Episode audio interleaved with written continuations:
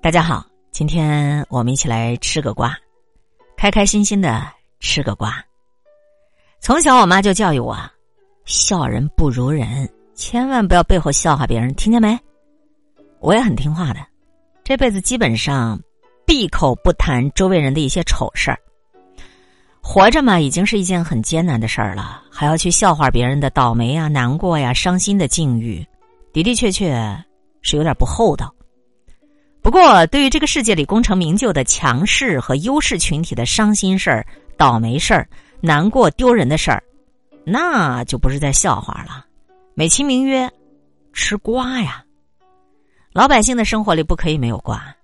这几年在疫情的反复折磨下，要幸亏有那些层出不穷的官场上啊、商场上啊、娱乐场上的优秀精英，人间龙凤的各种奇闻异事。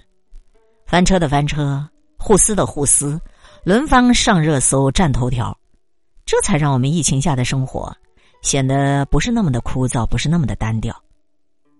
阿 Sir，请坐。这是网络上的一个梗啊，从来不八卦的人也许不明就里，你千万不要以为阿 Sir 请坐是哪个英国贵族电影的片段吧？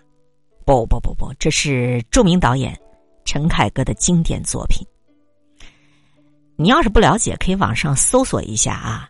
当年上综艺《熟悉的味道》那期节目，他们这个神仙家庭吃个饭就像是在演舞台剧，秀恩爱、装贵族，于是留下了绝妙的短视频。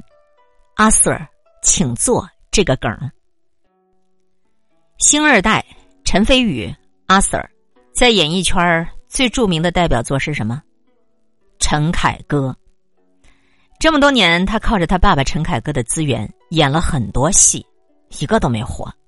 这回终于靠他自己一炮而红，不过不是被他爹捧红的。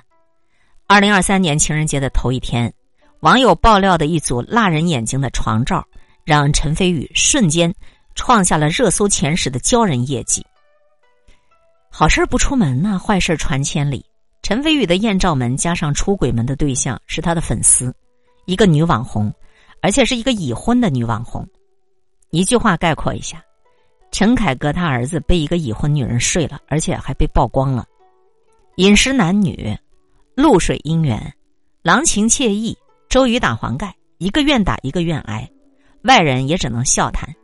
如今这一大瓜爆出，原本即将播出的由他主演的《好一行》，肯定也是播不了了。借用博主秀才侃娱乐的一首打油诗，非常应景儿。阿瑟押宝好一行，顶流梦想终难成。东边不亮西边亮，要红还得靠滥情。阿 Sir 以一己之力把全家人都拖下水了，撕碎了他们这个神仙家庭的所有体面。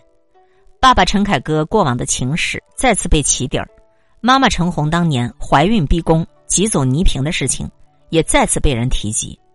网友戏称，陈飞宇一个指点可以撬动全家。这个爆料是捅了小三的窝吧？色字头上一加三，搞了半天是遗传。佛曰：人间诸事都有因缘，或为良缘，或为孽缘。今日之事看似意外，实则因果。所有的瓜都不是从天而降，都有播种、发芽、生根，最后才会结瓜。天道好轮回，苍天饶过谁？凡是把个人幸福建立在旁人痛苦之上的人，都会得到相应的惩罚。倪萍在日子里倾诉过他和陈凯歌的伤心情事。虽然两人没结婚，他每天就像妻子一样，为陈凯歌洗衣做饭，为他照顾好家庭，照顾他的父母，好让他好好拼事业，掏心掏肺的付出。就连陈凯歌的父亲病重，他也是以准儿媳的身份，第一时间前往照顾。好朋友陈冲很为他着急，怕他被骗，就提醒他：如果一个男人爱一个女人，是一定会娶她的。倪萍不听劝，总说：“我相信他会娶我的。”谁知他没有等来陈凯歌的求婚，却等到大着肚子逼宫的陈红。陈凯歌只有一句：“我们分手吧。”我要为他负责。倪萍在自己的书中写：“我觉得作为女人，我能做的都做了。在与恋人来去匆匆的时间里，我用心、用情绪、用生活的点点滴滴表达着我的爱情。回首看，我肠子都悔青了。我看不起我自己。对于倪萍来讲，那是一段没有自尊、失去自我的日子。在和陈凯歌谈恋爱八年之后，陈凯歌始终没有给倪萍一个名分，甚至都没有对外宣称过。如果没有《日子》这本书，倪萍的这段八年感情就像从来没有发生过一样。这个男人何其薄情寡义！在接受鲁豫采访时，陈红微微一笑，非常不屑的说：“有些人写书是为了赚钱，故意把它写成负心汉，但实际上那些女人都没有得到过爱情，因为我非常了解她，只能说明这出书的女人没有魅力让男人爱上她。他那眼角眉梢，都是胜利者的喜悦，伤害了别人之后还自鸣得意，是自己有魅力的自信。”女人何苦为难女人？感情就像按揭款，早晚都得还。你当时笑得有多么得意，你后来就会有多么失意。懂感恩，知敬畏，追求个人幸福的时候，不以伤害他人为代价。无论是求生还是求爱。西藏有一个活佛说过：一个人赚很多很多钱，但他让周围人不舒服了，也是会有报应的。给儿女种点好瓜。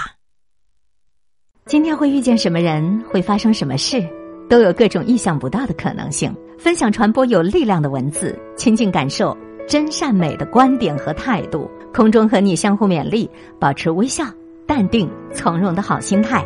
祝福有缘分在这里遇见的你，身体好，心情好。我是海林，欢迎来听，一切刚刚好。本节目由喜马拉雅独家播出，欢迎订阅个人微信公众号。海林和一切刚刚好。